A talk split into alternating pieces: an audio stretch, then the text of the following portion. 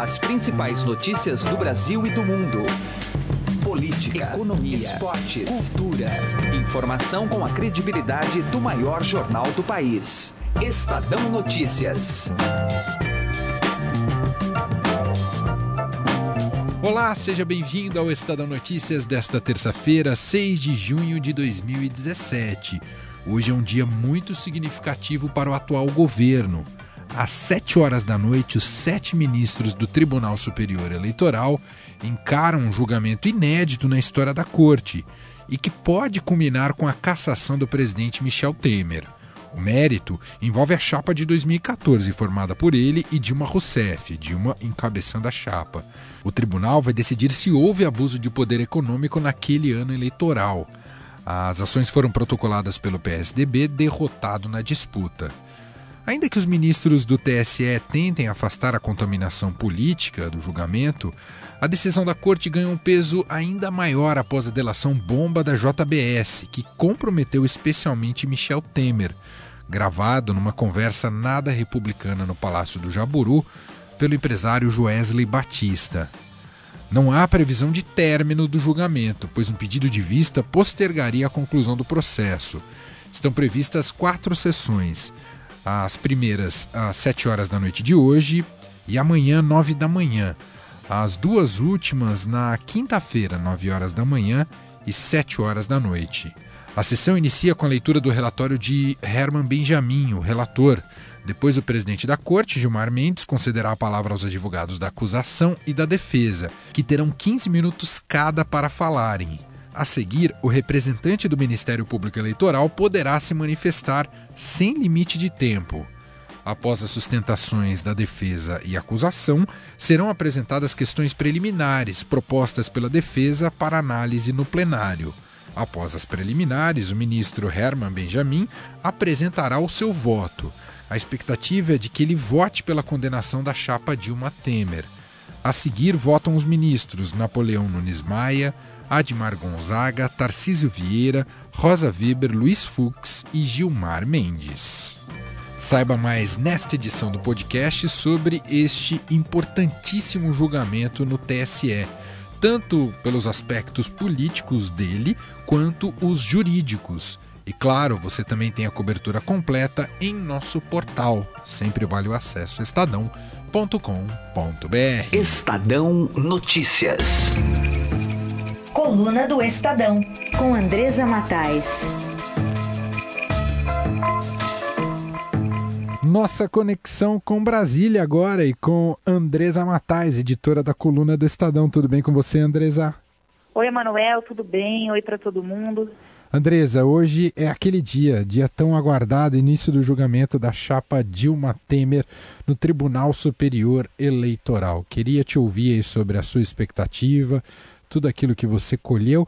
E até eu acho que é interessante, você ainda não contou para os ouvintes aqui do podcast, da sua recente visita ali ao, ao, ao TSE, ao prédio do TSE, só para a gente conhecer um pouco mais né, da, desse ambiente onde ocorrerá o julgamento. Andresa. Então, Emanuel, é um prédio novo, né, aqui em Brasília, foi inaugurado há alguns anos só. É, e agora vai ter o seu mais importante julgamento, né, não só do desse prédio novo, mas na verdade da história do TSE, né, que pode culminar com a cassação do mandato do presidente Michel Temer. Assim, curiosamente, foi uma ação que, quando uh, o PSDB ingressou com essa ação, era para caçar o mandato da presidente Dilma Rousseff, que é principal opositora aí do, do PSDB, né, essa dobradinha PT e PSDB que a gente acompanha aí ao longo das eleições. Agora, acabou que a Dilma saiu antes da conclusão e agora caiu no colo aí do presidente Michel Temer. Então, é, o plenário do, do TSE é um plenário que dá muito eco, né? Porque pela acústica ali é muito ruim, então vai ser interessante quem, quem estiver ali de dentro acompanhando é, os cochichos, todas as articulações, é, dá para ouvir, então os ministros vão ter que fazer mímica ali ou conversar escrevendo em papelzinho para que não se saiba né, o que, que eles estão falando. Mas, assim, nas últimas semanas, os, os ministros estão conversando entre eles, estão trocando opinião é, sobre esse julgamento o que deu aí para os advogados de defesa, tanto da Dilma quanto do Temer, uma impressão de que não haverá pedido de vista, porque eles estão muito inteirados do, do processo desse julgamento. Então, eles acham que é muito difícil que alguém chegue no julgamento hoje e diga: olha, eu não, não conheço direito, eu preciso de mais tempo para analisar. É claro que o voto do ministro Herman Benjamin vai ser conhecido na sessão de hoje vai ser uma surpresa para todo mundo, mas ele é embasado em fatos que o tribunal já tem conhecimento. Então, toda a expectativa do governo é que esse processo seja liquidado já nessa semana. O governo não quer perder o seu apoio no Congresso e o presidente Temer sabe, né, muito bem, que esse julgamento vai ser definitivo para que ele continue ou não no cargo. Se ele for cassado pelo TSE, ele ainda pode recorrer tem vários tipos de recursos, até o próprio TSE, isso pode alongar essa permanência do presidente Temer é, na presidência da República, é, mas todo mundo já sabe que ele, que ele foi caçado pelo TSE, que seria muito difícil reverter esse julgamento, então ele vai esvaziando o poder dele, já começa a aflorar mais essa discussão sobre quem poderia suceder o presidente Temer, e é tudo que o Palácio do Planalto não quer. Então há uma torcida muito grande para isso, e a defesa do Temer, embora tenha ficado um pouco baqueada com a prisão do Rocha Loures, que é o ex-assessor do Temer, aquele homem da mala do dinheiro ali no sábado, é, acha que isso pode interferir no julgamento, mas ao mesmo tempo ainda acredita ali que pode conseguir uma vitória nessa semana, tanto que não haja pedido de vista por esse lado, tanto uma vitória até no julgamento. Já se fala até em absolvição, tanto do Temer quanto da ex-presidente Dilma. Muito bem, tá aí a análise de Andresa Matais, trazendo um pouco mais do clima, expectativa e tudo que cerca este importante julgamento de hoje. Início do julgamento que pode se estender por vários dias, tem sessão marcada até quinta-feira no Tribunal Superior Eleitoral. Andresa, muito obrigado mais uma vez, até amanhã. Obrigada, até amanhã. Tchau, tchau. Estadão Notícias. E agora no Estadão Notícias, para falarmos mais sobre o julgamento de hoje no Tribunal Superior Eleitoral da chapa Dilma Temer, nós vamos conversar com Luciano Santos, ele é advogado, especialista em direito eleitoral e diretor do Movimento de Combate à Corrupção Eleitoral. Doutor Luciano, muito obrigado por atender o Estadão. Tudo bem com o senhor? Tudo bem, é sempre um prazer. Bom, doutor Luciano, nesse momento se percebe um movimento de discussão entre o técnico e o político né? Como se os ministros do TSE tivessem que optar por uma dessas duas vias. Como é que o senhor vê? Olha, o julgamento, ele é um julgamento jurídico e necessariamente tem que ser um julgamento técnico.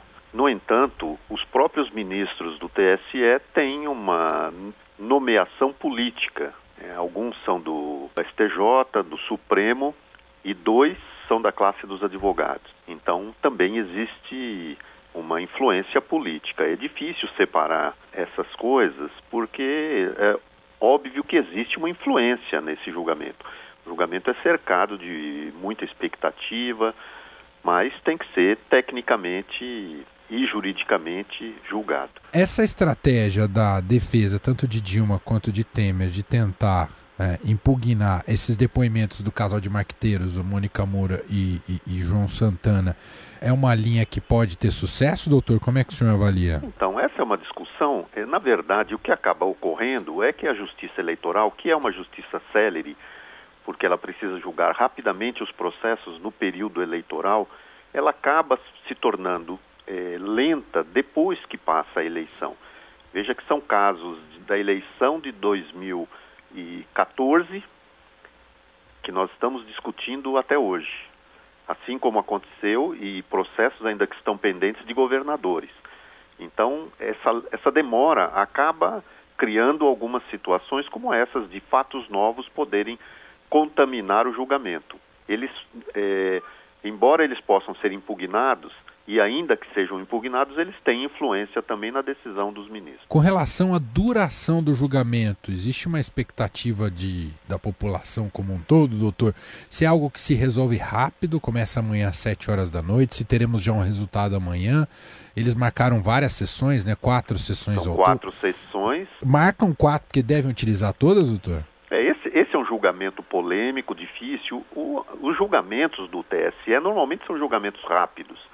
Né? Normalmente, em uma sessão se resolve, no, quando muito com o pedido de vista numa outra sessão, mas como é um, é um processo muito polêmico e que tem uma repercussão muito grande, tem quatro sessões, né? São três dias e quatro sessões. É, eventualmente o debate pode se prolongar e pode até ocorrer algum pedido de vista, o que pode também é, postergar um pouco mais esse, esse julgamento. Ainda que o pedido de vista esteja previsto e seja muito legítimo, doutor, um pedido de vista nesse momento vai pegar mal? É, eu acho que sempre pega mal, é, especialmente num caso que já está há três anos sendo discutido, onde todo mundo tem conhecimento do processo e, e o pedido de vista é para que o, o, julgador ele possa é, olhar melhor o processo, é, ter melhores condições. Eu acho que esse tempo hoje já não é mais necessário. Então, o pedido de vista é, nitidamente será é, procrastinatório. Então, pegará muito mal, com certeza. Doutor, além da decisão se caça ou não, os ministros podem indicar se o passo seguinte é eleições diretas ou indiretas ou isso não compete a essa corte? É, no meu entendimento, a Justiça Eleitoral pode sim determinar que a eleição seja direta. E tem ocorrido isso já há algum tempo. A Justiça Eleitoral tem determinado novas eleições diretas em diversos casos para prefeitos e governadores. Nós estamos tendo agora no Amazonas, já estamos no período eleitoral para eleger o novo governador que foi cassado recentemente. E, e, uma decisão como essa pesa a questão do calendário ou isso os ministros não têm que levar em conta, doutor? Quando eu digo isso, estamos tá, há um ano aí da, das próximas eleições, mas uh, isso deve ser levado em conta então, na avaliação? O entendimento que a Justiça Eleitoral tem dado é que eh, se a cassação ocorrer até seis meses antes do final do mandato, se faz novas eleições. Então, esse não, o calendário não seria um problema. Muito bem. Ouvimos aqui no Estadão o Luciano Santos, advogado especialista em direito eleitoral e diretor do Movimento de Combate à Corrupção Eleitoral. Até para a gente concluir, doutor, né, aproveitando que o senhor é diretor do Movimento de Combate à Corrupção Eleitoral, o senhor entende que não só esse processo, mas essa, esse período que o Brasil está passando, isso, apesar de ser difícil, cheio de espinhos, né, e até de difícil entendimento, mas a gente vai sair melhor dessa, doutor? Olha, apesar de toda essa, essa consternação, eu acho que nós estamos passando por um período que vai trazer é, melhores condições, onde as pessoas estão mais é, atentas, estão observando, estão cobrando, exigindo, e até por isso é que nós estamos conhecendo essas situações que estão acontecendo. Doutor, muito obrigado pela entrevista. Um abraço para o senhor. Ok, eu que agradeço. Um abraço. Direto ao assunto, com José Neumann e Pinto.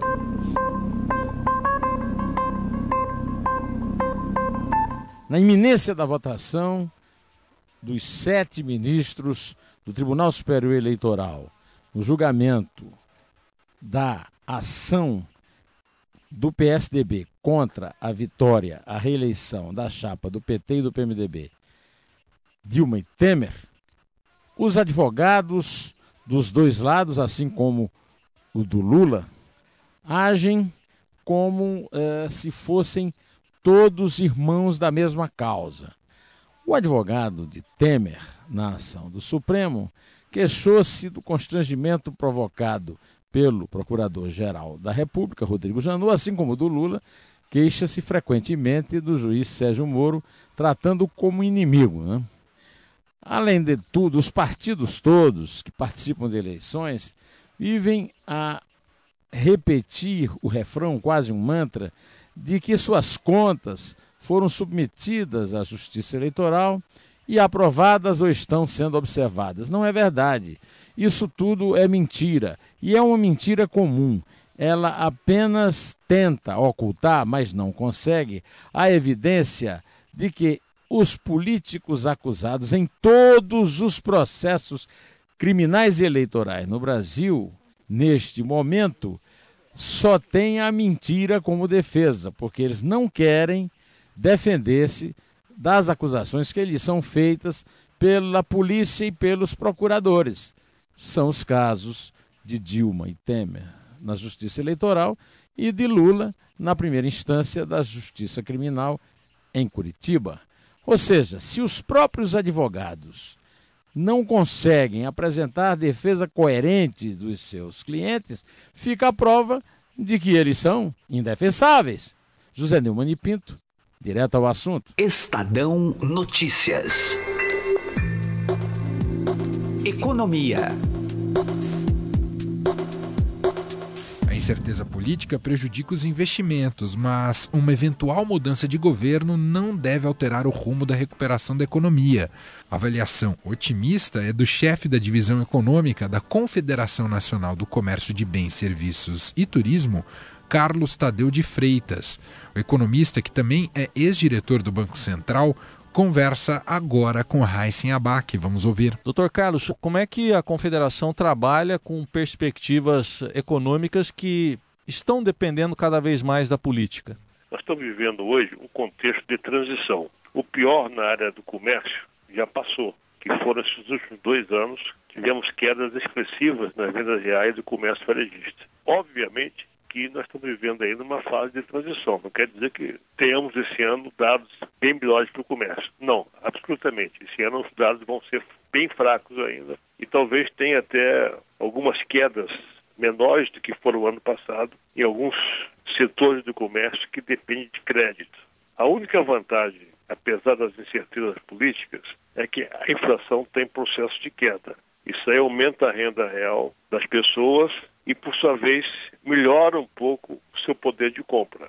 Então, apesar das incertezas políticas, nós achamos que a economia ela está na trajetória bem melhor que estava há um ano atrás, quando nós não tínhamos nenhuma trajetória para a inflação, ela só estava subindo, os juros só estavam subindo e o dólar só estava subindo. A partir de algum tempo para cá, nós temos a inflação em queda, os juros estão caindo lentamente, mas estão caindo, e o dólar não está disparando como disparou há, mais de um ano atrás. E as contas públicas, apesar de estarem ainda totalmente desarrumadas, mais ou menos a PEC dos gastos deu uma certa transparência para os próximos anos, esse ano e o ano que vem. Obviamente que sem a reforma da Previdência, país vai entrar de novo na rota insustentável da dívida pública. E também, sem a reforma trabalhista, vamos ter dificuldades enormes para aumentar a nossa produtividade. Agora, o país está convivendo com incerteza política já faz algum tempo. Isso altera um pouco o nosso quadro? Óbvio que altera. Por quê? Os juros poderiam cair muito mais, não estão caindo. A inflação não, essa vai cair de qualquer jeito. Agora, a falta de reformas leva a incertezas que diminuem a capacidade de investimento do país, por sua vez, também afeta o comércio a médio prazo. Agora, considerando, apesar dessas incertezas todas, o senhor vê um rumo, então, seja com este governo ou com algum outro que venha assumir, o senhor vê um rumo, então, para a economia? É porque nós saímos de uma fase que não tínhamos nada, não tinha programa de contenção de gastos, a inflação estava subindo, o dólar estava subindo, os juros estavam subindo, para uma outra área econômica, aonde há uma tentativa de segurar os gastos. Então isso já deu uma sobrevida enorme à economia, apesar de que a recessão ainda continua brava. Então essas incertezas que nós estamos convivendo com elas hoje, elas prejudicam sim a economia, sim o comércio, mas não prejudicam tanto como aquelas incertezas que nós vivemos em 2014, 2015, que era chamada incerteza se o governo vai fazer uma coisa diferente, se vai segurar mais preço, o dólar subindo. Agora, apesar da possibilidade ou não de substituição da presidência, eu acredito que já há uma, uma trajetória que já está razoavelmente consolidada de que é importante fazer as reformas. Mas também se demorar, não for agora, 100% agora, se passar o mínimo possível agora, não vai, o país não vai entrar no precipício como estava entrando em 2015, que está mais bem ancorado. Estadão Notícias desta terça-feira vai ficando por aqui. Contou com a apresentação minha, Emanuel Bonfim, produção de Gustavo Lopes, entrevista de Heisen Abac e montagem de Nelson Volter. O diretor de jornalismo do Grupo Estado é João Fábio Caminoto. De segunda a sexta-feira, uma nova edição deste podcast é publicada. Saiba mais no blog Estadão Podcasts. Convido você também a avaliar nosso podcast tanto no iTunes quanto no Android. E mande seu comentário e sugestão para o e-mail podcast@estadão.com. podcast@estadão.com. Acompanhe hoje especialmente tudo sobre o julgamento da chapa Dilma Temer no TSE. Começa às 7 horas da noite, mas você tem a cobertura ao longo do dia e, claro, durante o julgamento no nosso portal estadão.com.br. Um abraço, boa terça-feira para você e até mais. Estadão Notícias.